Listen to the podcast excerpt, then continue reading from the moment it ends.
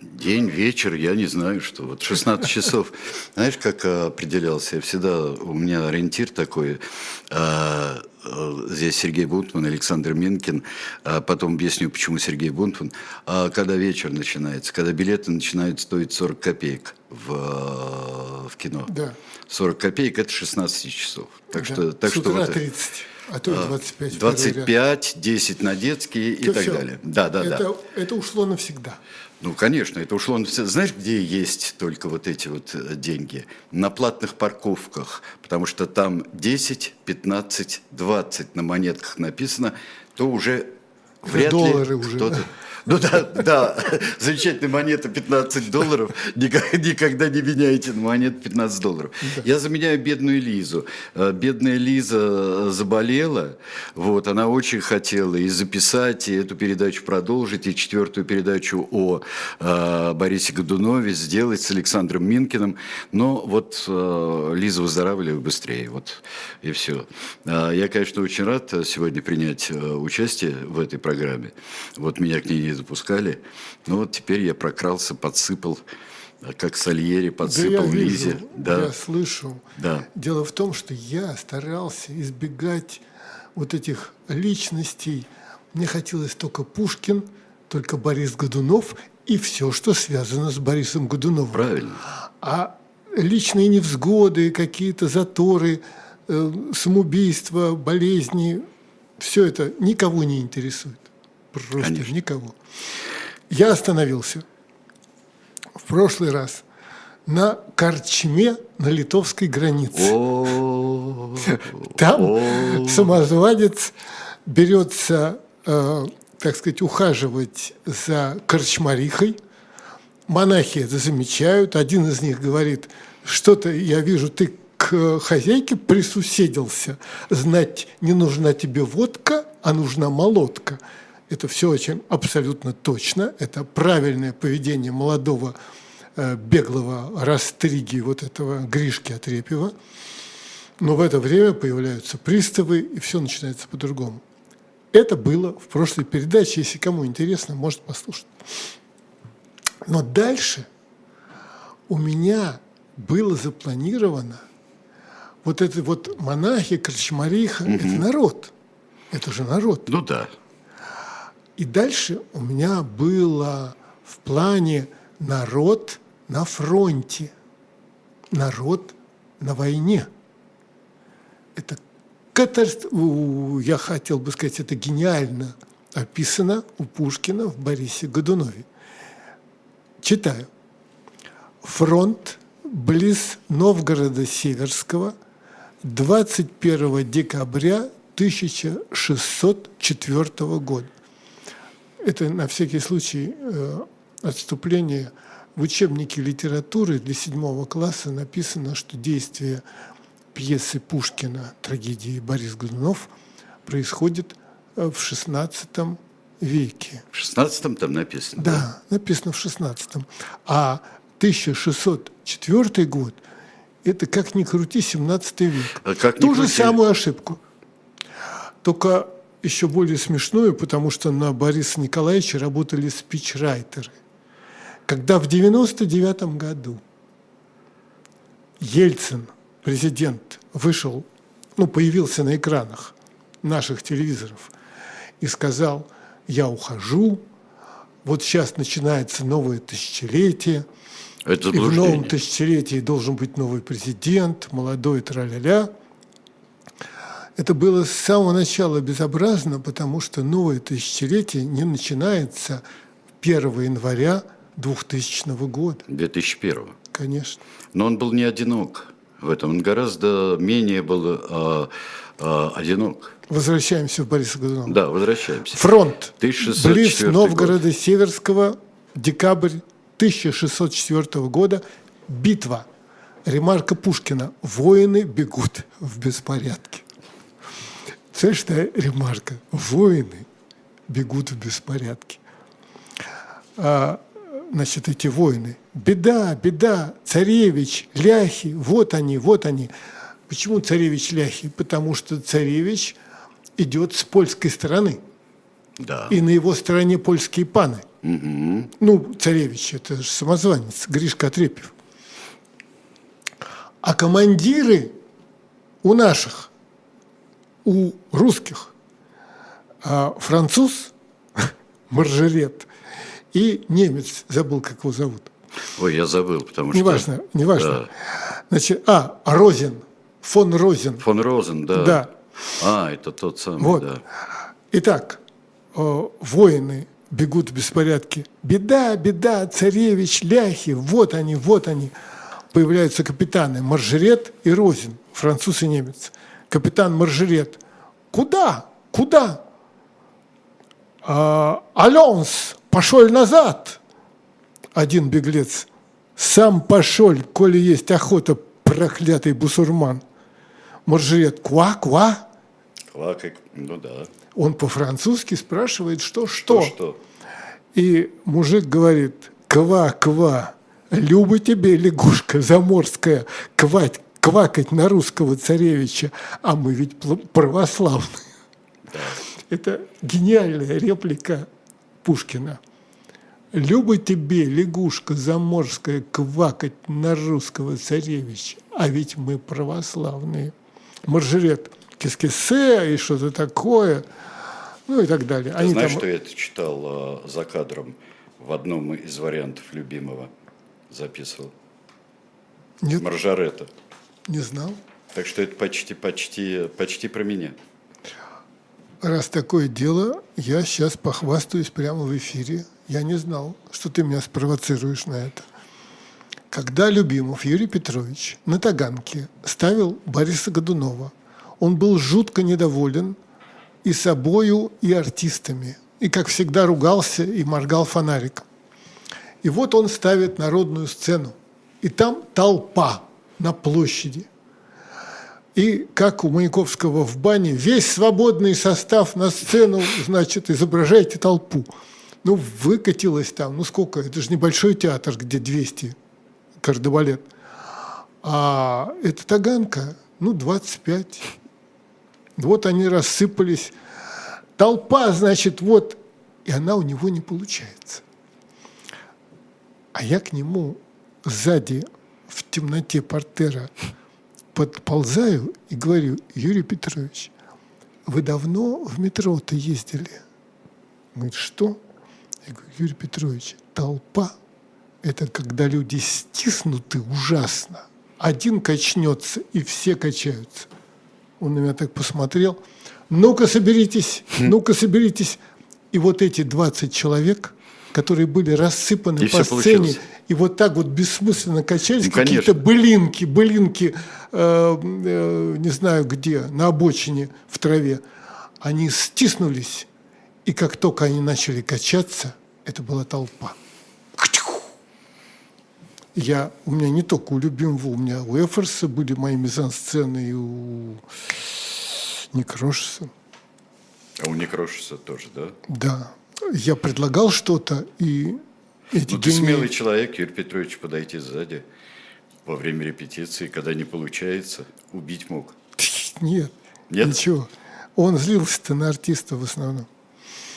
Так вот, значит, э, теперь я бы хотел вернуться к народу. У меня был запланировано целый вот фрагмент программы про народ. Потому что в этом чертовом учебнике литературы, сейчас Что ты все время к нему возвращаешься? да потому что он меня достал. Там Я написано- запомнил про газовую камеру на самом деле. Там написано, что э, Пушкин что-то такое восхищался народом, и народ этот какой-то замечательный, невероятный.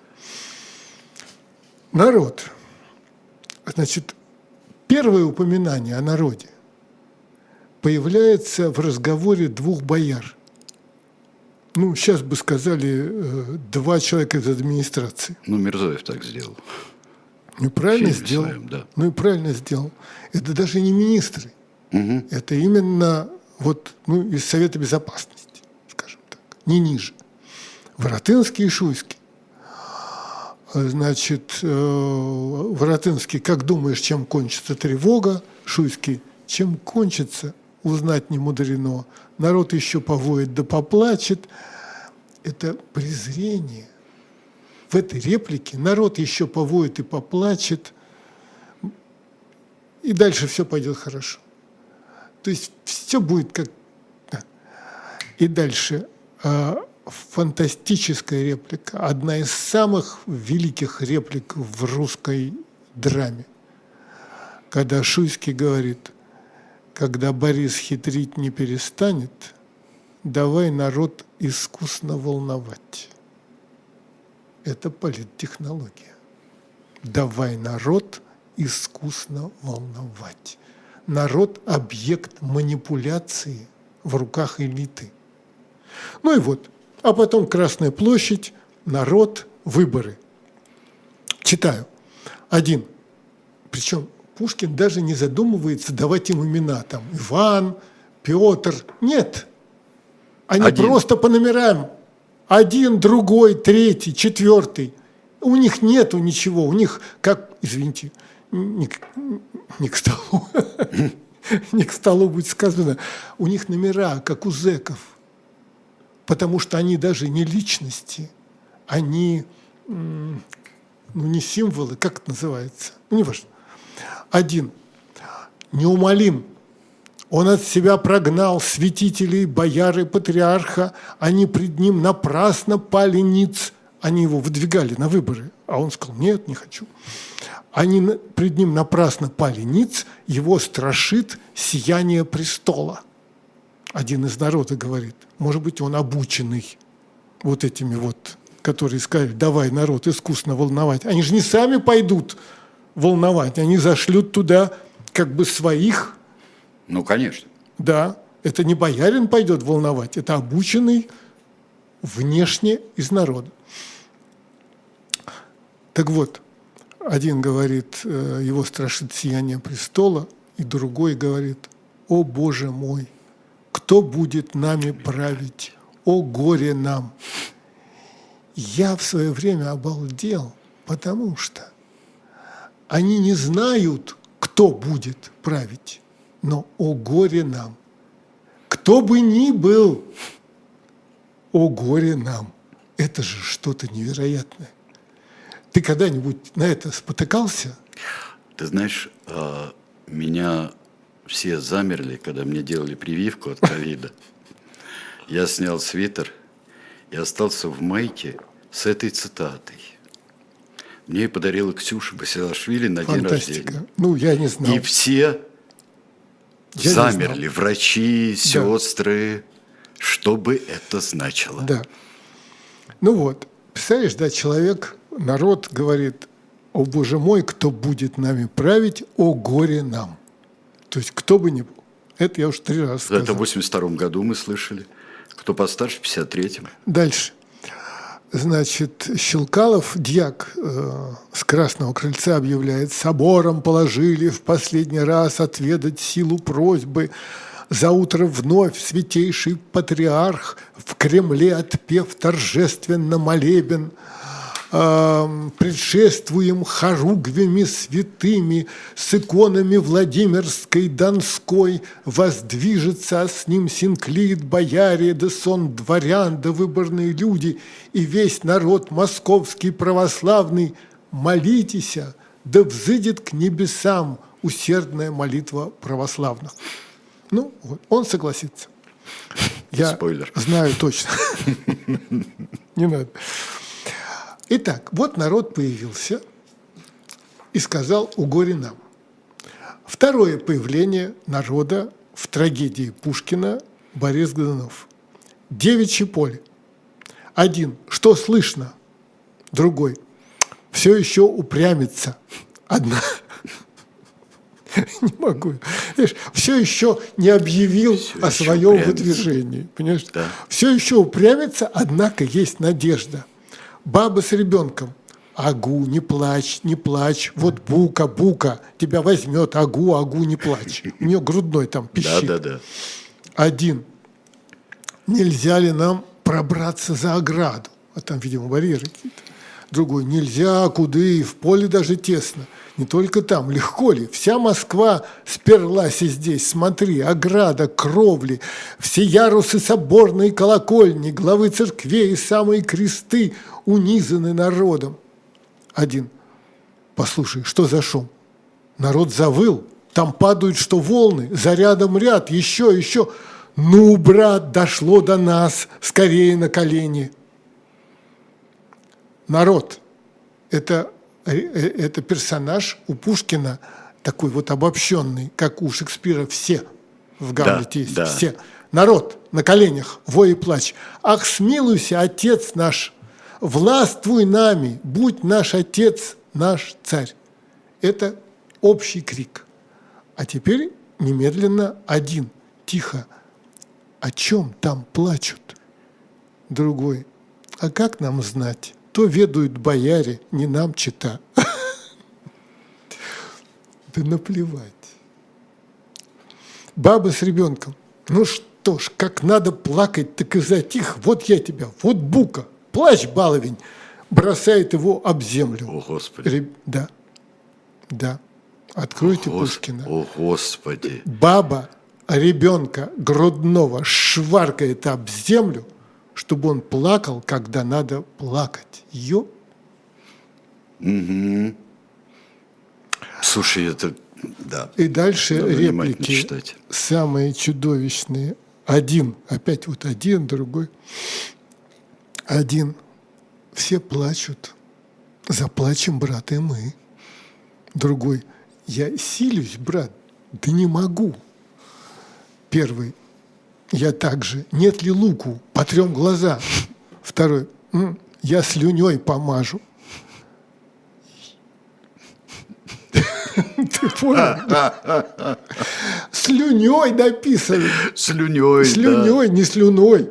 Слюней помажу, да. И дальше первый. Э, да, нет, я слюней помажу. Что там еще? Первый, да кто их разберет? И тут общий народ. Венец за ним, он царь, он согласился. Борис, на, Борис наш царь, да здравствует Борис. Вот эта народная сцена, я скажу, вот лучше и у Шекспира не найдешь. Ни у кого не найдешь лучшей народной сцены. И еще мы видим все это. Но очень скоро. Да, ну царь говорит, который согласился, Борис, да, да. он говорит, от вас я жду содействия, бояре, служите мне, как вы ему, Ивану Грозному служили, когда труды я ваши разделял, не, не избранный еще народной волей. А может быть, он имеет в виду Федора? Наверное, Ивановича. Федора Федор, все-таки. Ну, скорее всего, Я Федора. ошибаюсь.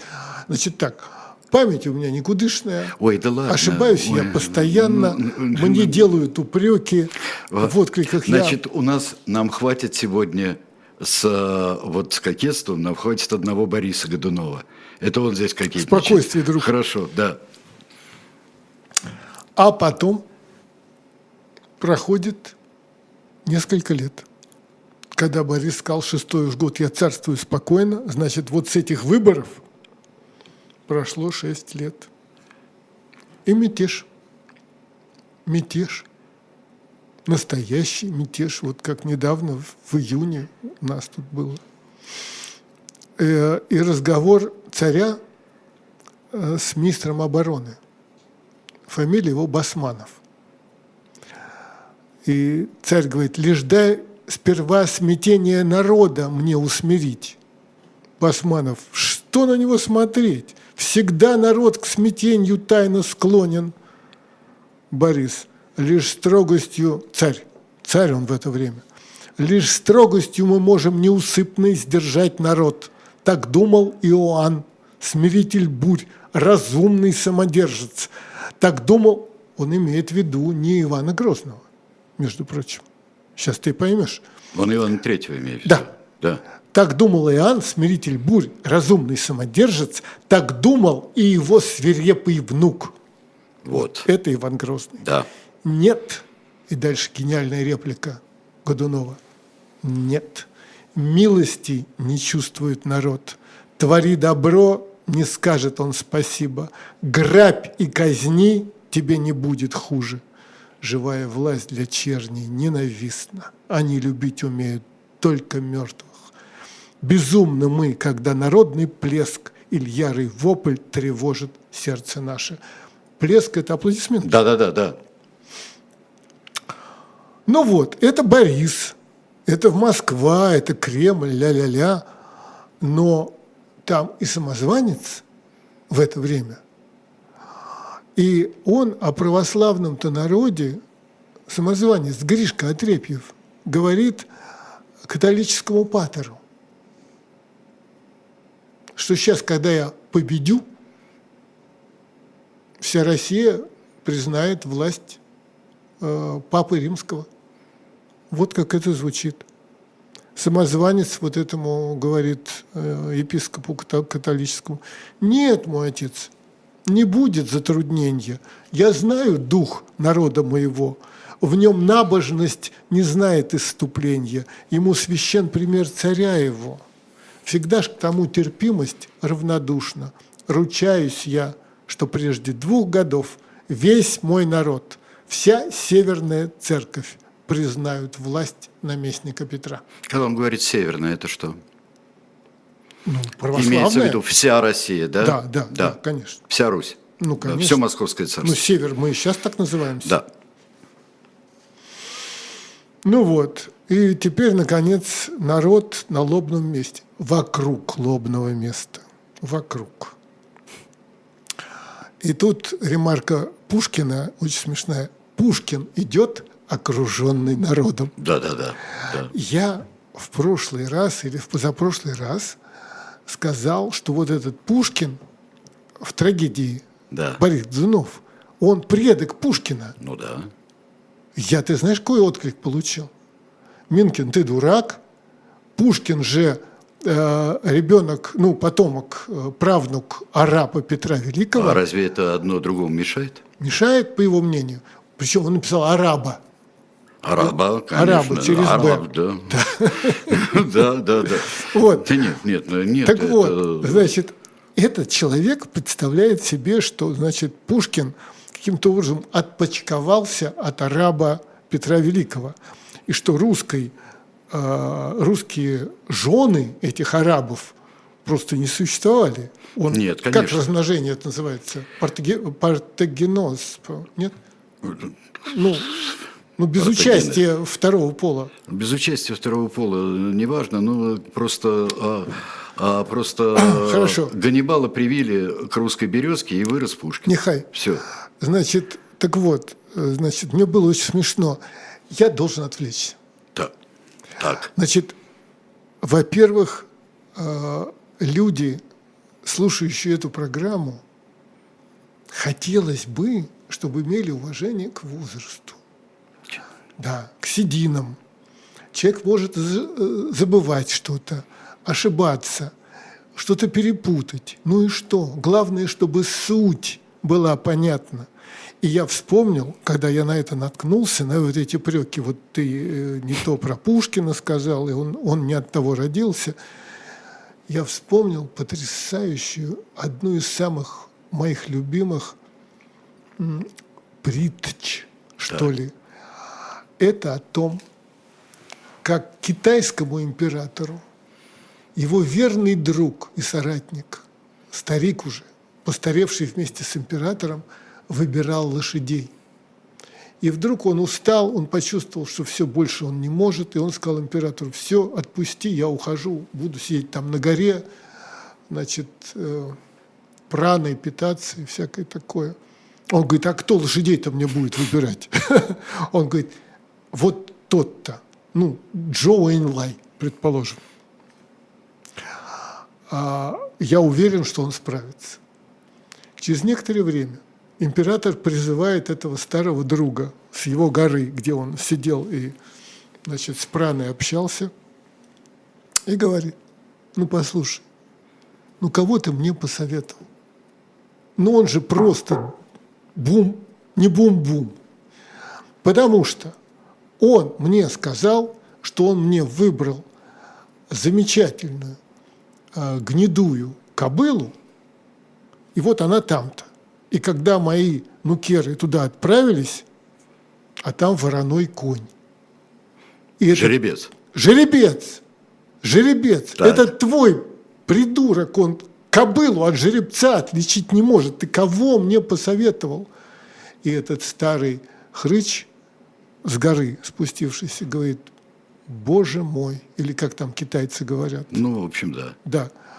Я не, даже не мог предположить, что он продвинется так высоко.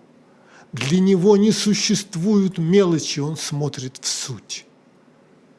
И оказалось, что эта лошадь великолепна и несравненна, потому что он смотрел в суть, а какого цвета шкура и что там у нее между ног, это не имеет значения. И вот то, что я мечтаю делать, в том числе в этой программе, чтобы суть была правильная, а если я где-то ошибся, не так назвал, перепутал имена и годы, ну и что?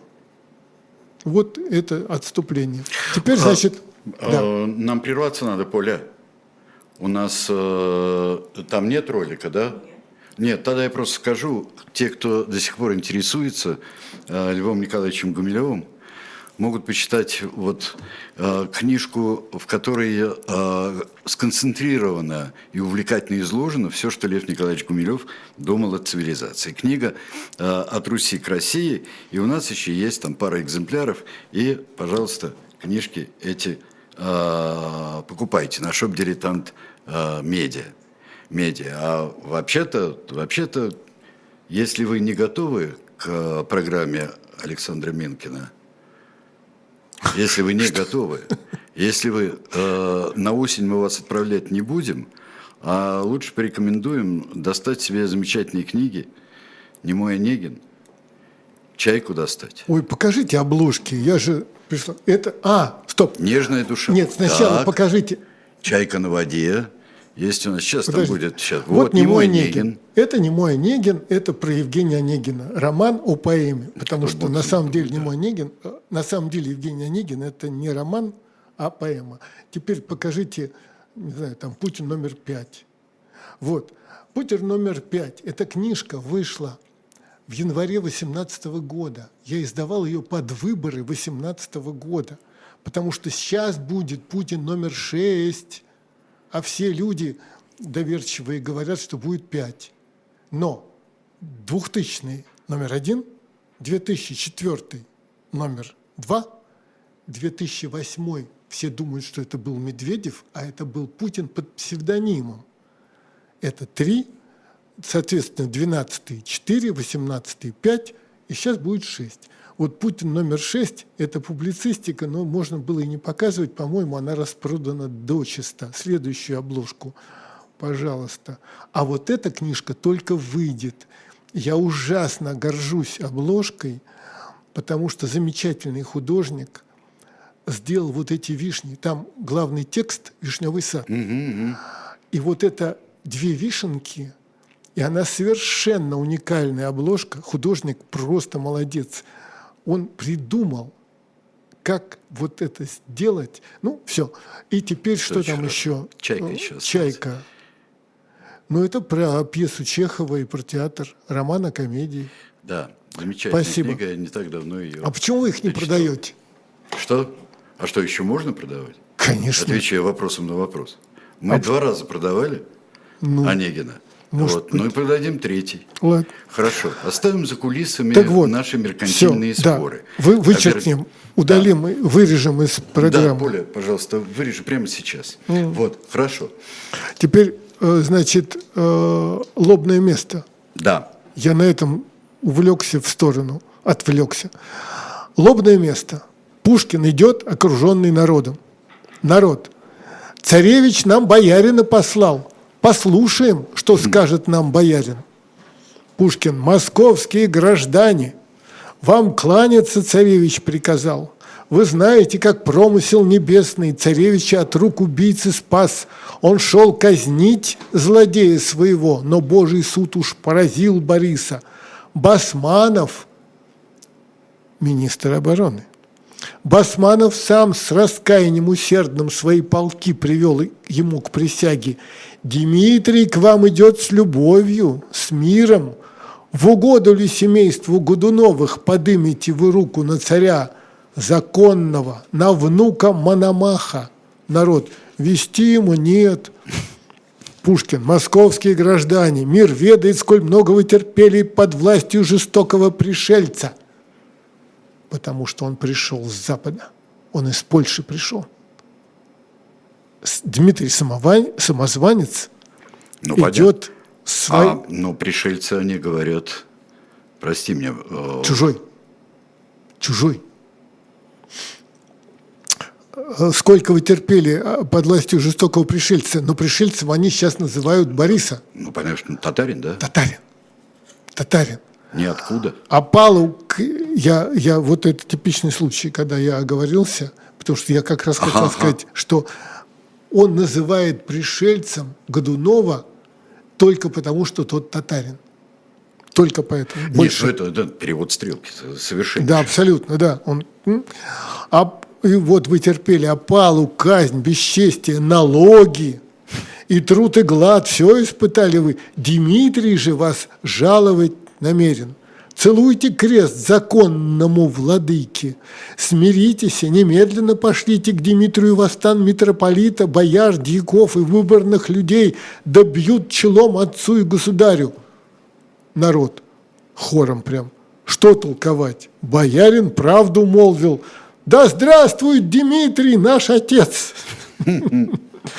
Мужик на амвоне. Народ, народ, в Кремль, в царские палаты – ступай вязать Борисова щенка. щенка. Первое, что надо сделать, да? Да. А Борисов щенок, между прочим, Это... в этот момент царь. Не принц, не царевич, он уже царь, потому что Борис-то умер, и они поцеловали крест. Народ несется толпою, вот эта гениальная ремарка, несется толпою. Вязать, топить, да здравствует Дмитрий, да гибнет род Бориса Годунова. Ну и дальше Кремль, стражи у крыльца, значит, вот скажи, визги, крики. Вот скажи про народ. А, у него такие вот в ремарках пушкинских, у него все время крупные движения. Или беспорядки бежит, или бежит толпой а, плотный а, вязать Борисова щенка. Вот. А выкрики из народа там совершенно. Какая-то баба ужасная, какой-то один – какой-то другой, и все. Но вот в основном такие крупные движения у него. Да, потому что это массовые сцены. А у него, в этом смысле он превзошел Шекспира на самом деле. Серьезно говорю. Он вот, знаешь, есть выражение а, «мы стоим на плечах гигантов». Когда кого-то там хвалят, современного человека, а он хочет э, вести себя правильно и скромно. И он говорит, мы вот такие, потому что мы стоим на плечах гигантов. Это может сказать композитор настоящий, потому что он стоит на плечах Бетховена и Баха. Это может сказать э, русский писатель, потому что он стоит на плечах Набокова и Платонова и Пушкина. И так. То есть вот ну, на великих. Ты никогда не думал, как высоко забираться на плечи гиганту? И какой то тяжкий труд, и какой нужно проделать труд, чтобы забраться и стоять. Он же не рождается на плечах гиганта-то. Нет, но он читает их. Угу. Он их читает. Вот это... Он набирается, и вот я еще думаю, что он, наверное, медленно читает и перечитывает потому что мальчик в детстве, и девочка тоже, бог с ними совсем, и девочки, наверное, тоже. Девочки тоже.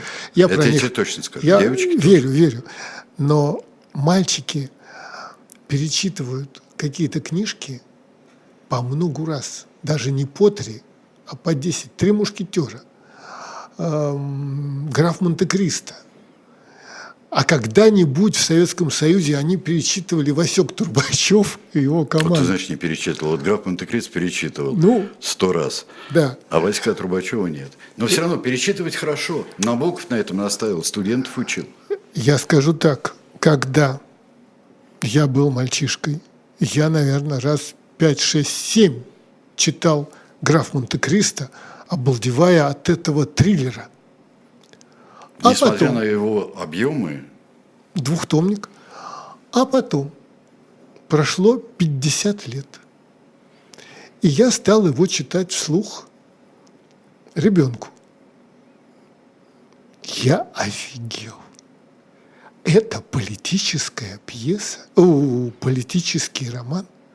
Это просто остро-политический роман, потому что там узурпатор – Наполеон. Там генеральный прокурор подделывает... Вильфор. Да, Вильфор подделывает что-то.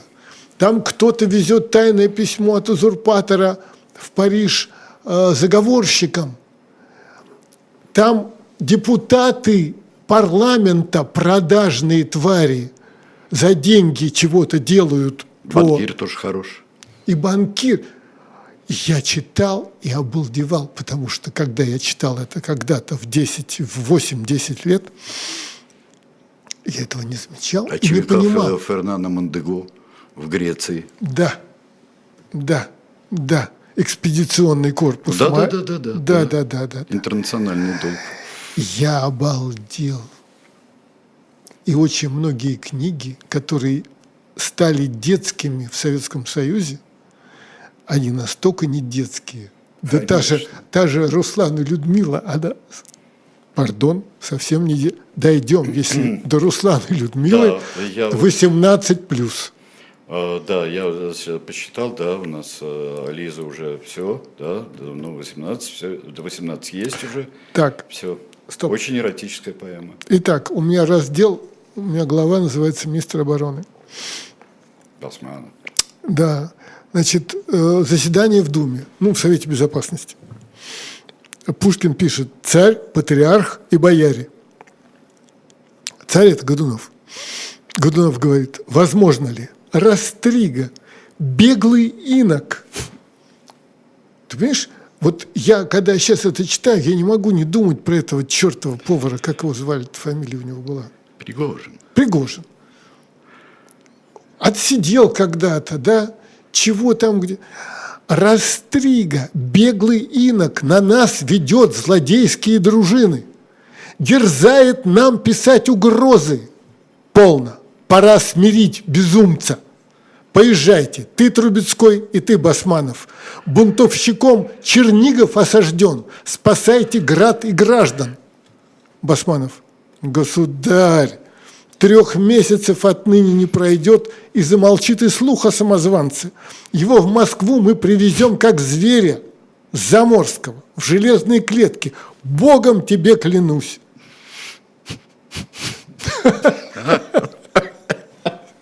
Ты можешь себе представить? Извините, надо, э, так сказать, не повышать. Правильно было написано сначала, что это комедия. Да, конечно. Уважаемые слушатели, вы, конечно, знаете, что когда Пушкин это все написал, он написал заглавие «Комедия о настоящей беде московскому царству царе Борисе Гришке Отрепьеве». Комедия о настоящей беде. Потому что, как не ужасно, но это вот действительно гениальный закон литературы, потому что в книге трагедии полны смешных мест что Гамлет, что, Конечно. что Лир, там есть смешные места. Это правильно, это вот снижение. Так, могильщики в Гамлете. Конечно. В, ты знаешь, что они делали на Таганке? Значит, Гамлет на Таганке, Высоцкий гениально играет, Демидова королева, да. Смехов, по-моему, Смехов, нет, Клавдий. Клавдий, да. Так вот, гениально все и вдруг появляются могильщики. А на сцене прямо дырка, и там земля, и лопаты, и филя. Господи, я зову, его все звали Филя. Феликс Антипов. Антипов, молодец, спасибо. Феликс Феликс, Антипов. Да. Вот. Изумительно. И второй могильщик Дж- Джабраилов. Антипов Джабраилов, да. Антипов и Джабраилов. И вот у них диалог. Один говорит, что во дворце? Подробностей не знаешь? Ответ. Строгости ввели, стесняющие граждан. О, боже мой, а что они там про Офелию говорят? Как она играла, как Гамлет с ней играл. Я протестирую, а вы как хотите. Цитируй, цитируй. Он с ней играл в очко и в двухэтажный домик. Народ обалдевал. Так вот. Итак, следующая сцена в Кремле. Царь и министр обороны. Царь, лишь дай сперва смятение народа мне усмирить. Басманов. Что на него смотреть? Всегда народ к смятению тайно склонен. Да. Царь, лишь строгостью мы можем неусыпно сдержать народ. А, это я уже читал. Так Да-да-да, дома вы, да, да, это- Грабь и казни тебе не будет хуже. Они любить умеют только мертвых. И уходит. Басманов, оставшись один. Дай Бог ему с Отрепьевым проклятым управиться, и много-много он еще добра в России сотворит. И у меня такое впечатление, что Басманов это говорит вслух, Конечно. потому что там, да, там всюду кто-то слушает. Какое мне поприще откроется, когда у царского престола стану первый, Басманов говорит. А это намек. Потом. Годунов умирает, и на смертном одре он говорит, целуйте крест Феодору, то есть клянитесь моему сыну, на кресте клянитесь, то есть ненарушимая клятва. Целуйте крест Феодору, Басманов, друзья мои, при гробе вас молю ему служить усердием и правдой. И все говорят, клянемся. А потом следующая сцена. Ставка. Басманов вводит Пушкина. Шикарная фраза. Вводит. Мне нравится слово вводит. И вот я вам читаю, что у них там происходит. Басманов. Войди сюда и говори свободно. В смысле, здесь никто не слушает. Это же палатка в поле. Да. Войди сюда и говори свободно. Итак, тебя ко мне он посылает. Пушкин. Тебе свою он дружбу предлагает. И первый сан по нем в московском царстве. Басманов. Но я и так высоко уж вознесен. Начальствую над войском. Он для меня презрелый чин разрядный, и гнев бояр, я присягал ему. Пушкин. Ты присягал наследнику престола. Он ему имеет в виду Федора Годунова, сына Бориса. Пушкин, ты присягал наследнику престола, законному. Но если жив другой, законнейший. Басманов, послушай, Пушкин, полно. Пустого мне не говори, я знаю, кто он такой. Пушкин, Россия и Литва Дмитрием давно его признали. Но, впрочем, я за это не стою. Быть может, он Дмитрий настоящий, быть может, он и самозванец, только я ведаю, что рано или поздно ему Москву уступит сын Борисов. Басманов. Пока стою за юного царя, да то ли он престола не оставит. Полков у нас довольно, слава богу. Победу я их одушевлю. А вы кого против меня пошлете? Не казака ль Карелу, а ли мнишка поляка? Ну да. Да много ли вас? Всего-то восемь тысяч. Ты вспомни июнь этого года. Всего-то восемь тысяч. Пушкин, ошибся ты. И тех не наберешь. Я сам скажу, что войско наше дрянь, что казаки лишь только села грабят, что поляки лишь хвастают да пьют, а русские, да что и говорить, перед тобой не стану я лукавить, но знаешь ли, чем сильным мы басманов? Не войском, нет, не польскую помогой, а мнением, да, мнением народным. Дмитрий, ты помнишь торжество и мирные его завоевания, когда везде без выстрела ему послушные сдавались города, а воевод упрямых чернь вязала. Ты видел сам, охотно ли ваши рати сражались с ним, когда же при Борисе, а нынче Нет, Басманов, поздно спорить. Со всем твоим умом и твердой волей не устоишь. Не лучше ли тебе дать первому пример благоразумный, Дмитрия царем провозгласить? Как думаешь? Басманов, узнаете вы завтра. Все. Дай подумать, мол. Все, и все, Пушкин все, говорит, все сломался. Да. И Пушкин говорит, подумай же, Басманов уходит. Басманов остается один – он прав, он прав, везде измена зреет. Что делать мне? Уже ли буду ждать, чтобы меня бунтовщики связали и выдали Отрепьеву? Не лучше ли предупредить разрыв потока бурный и самому? Но изменить присяги, но заслужить бесчестье в рот и рот, доверенность молодого венценосца предательством ужасным заплатить. Опальному изгнаннику легко обдумывать мятеж и заговор – но мне ли мне, любимцу государя? Но смерть, но власть, но бедствия народные. Ах ты, твою мать, ты о, бед... о бедствиях народных задумался вдруг. И следующая сцена, лобное место. Пушкин, вот тот, который не родственник араба. Ну, конечно, да. Пушкин, московские граждане, вам кланяться царевич приказал – вы знаете, как промысел небесный царевича от рук убийцы спас. Басманов сам с раскаянием усердным свои полки привел ему к присяге. Все. Все. Все. Но это еще, Басманов здесь еще, конечно, а, гениальная сцена и гениальный этот монолог. Потому что в нем, вот в таком кусочке, у нее вся французская классическая трагедия. Долг, честь, да, любовь. Да, да. Так, весь Росин и весь, весь Корнель. Весь Корнель, прежде всего, да. Конечно. Весь Сид и тому подобное. Да, да, да, да. Да. Сейчас я что-то хотел сказать. Господи помилуй. Как китайцы а, говорят. Еще я вот что хотел сказать. Это пусть будет некоторое отвлечение, а то и все читают статы, читают статы. А я хотел сказать две важные вещи – во-первых, может быть, я сейчас в самом конце еще раз перечислю спектакли в Москве, которые стоит смотреть. Так. Потому что один раз я их проговорил такой скороговоркой, что нифига люди не успели даже и услышать.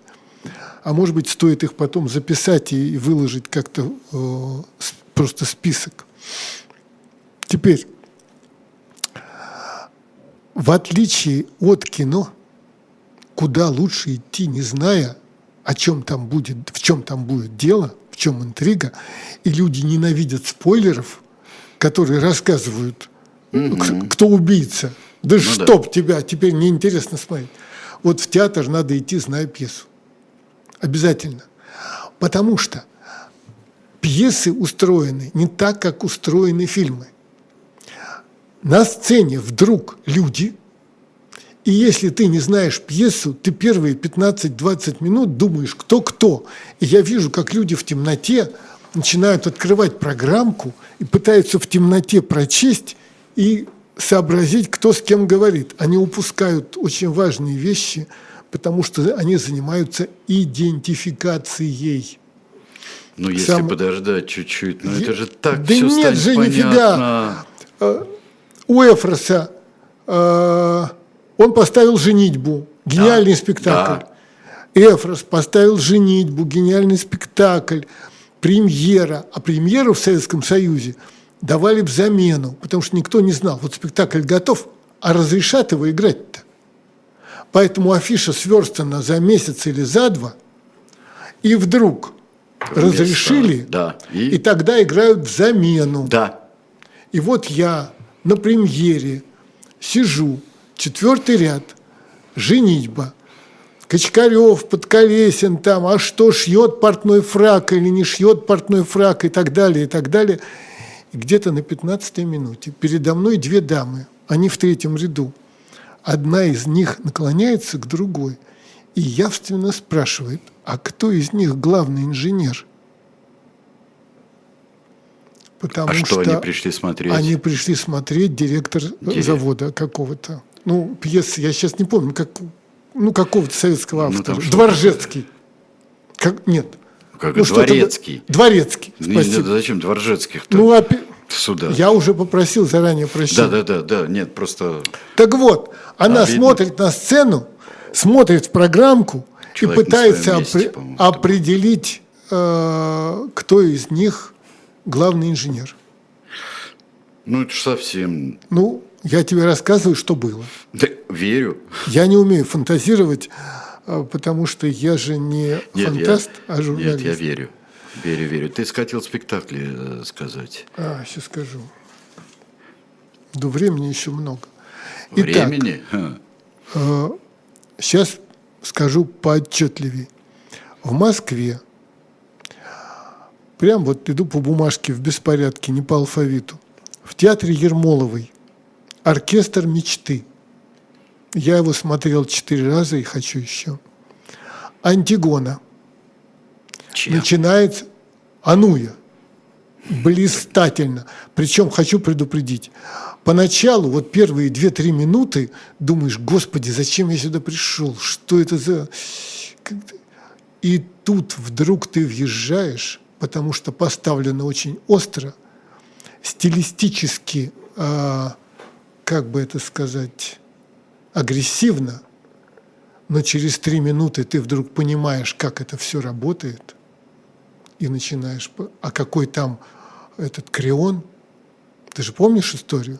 Я помню историю. Ну вот, когда он сказал, вот этого, значит, там два брата, два Это сына. Полиник, да. да, два сына Эдипа. Один защищал город, а другой атаковал город. Вот кого защищал похоронить с почестями, а того бросить на съедение собакам, а если кто-то попробует его похоронить, смертная казнь.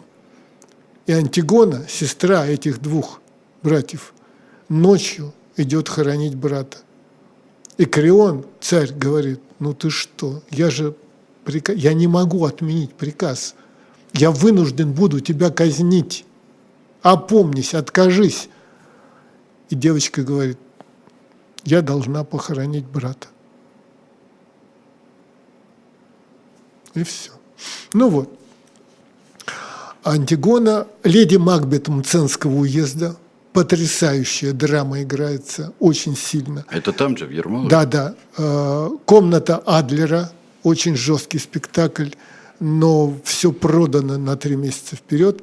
И 1900, очень интересно, в театре сатиры «Дядя Жорж», в Амхате, который в Камергерском, Винни-Пуховские чтения, это шедевр и Сережа, спектакль Крымова.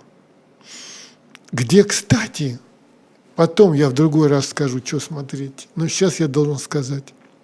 Потому что в Сереже а, Анну Каренину играет Смольникова.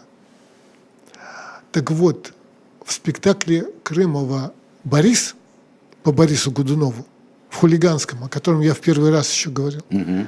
Смольникова играет кого? Да ладно, не мучайся. Она играет самозванца. А. Она играет самозванца. Это невероятно. Играла. Она играет э, молодого, совсем молодого э, с ДЦП и со всеми, как это принято теперь говорить, отклонениями. Она дергается заикается, у нее вот так торчат зубы вперед. Ну, она урод во всех смыслах. Ее речь почти неразборчива. Это фантастическая работа, гениальная работа. И это работает еще и потому, что всем этим полякам и кто там на той стороне, им все равно кто – лишь бы свалить Бориса и посадить своего. И Марине Мнишек все равно, какой это урод, потому что для нее это вариант стать русской царицей. Это сделано невероятно сильно. Эта роль Смольниковой, это, это вот просто шедевр. Мы Ох, завершаем. Пере, пере... Да, пересидели немножко, но пересидели по делу. Да. А перед Минкиным лежит пушкинская родословная, то есть моя родословная лежит. Она прозвучит, я так думаю. Вот. Хотел сегодня Борисом закончить. А она еще прозвучит. Это к вопросу о Пушкине, о Ганнибале и так далее и тому подобном. Всего вам доброго. А, я с вами встречаюсь э, через час э, на канале «Дилетант». Мы с Айдаром Ахмадеевым представим свежий номер журнала «Дилетант». А, ну вот, а потом будет Владислав Иноземцев у Максима Курникова. Это будет 2023. Всего вам доброго. Всем спасибо. До скорой встречи.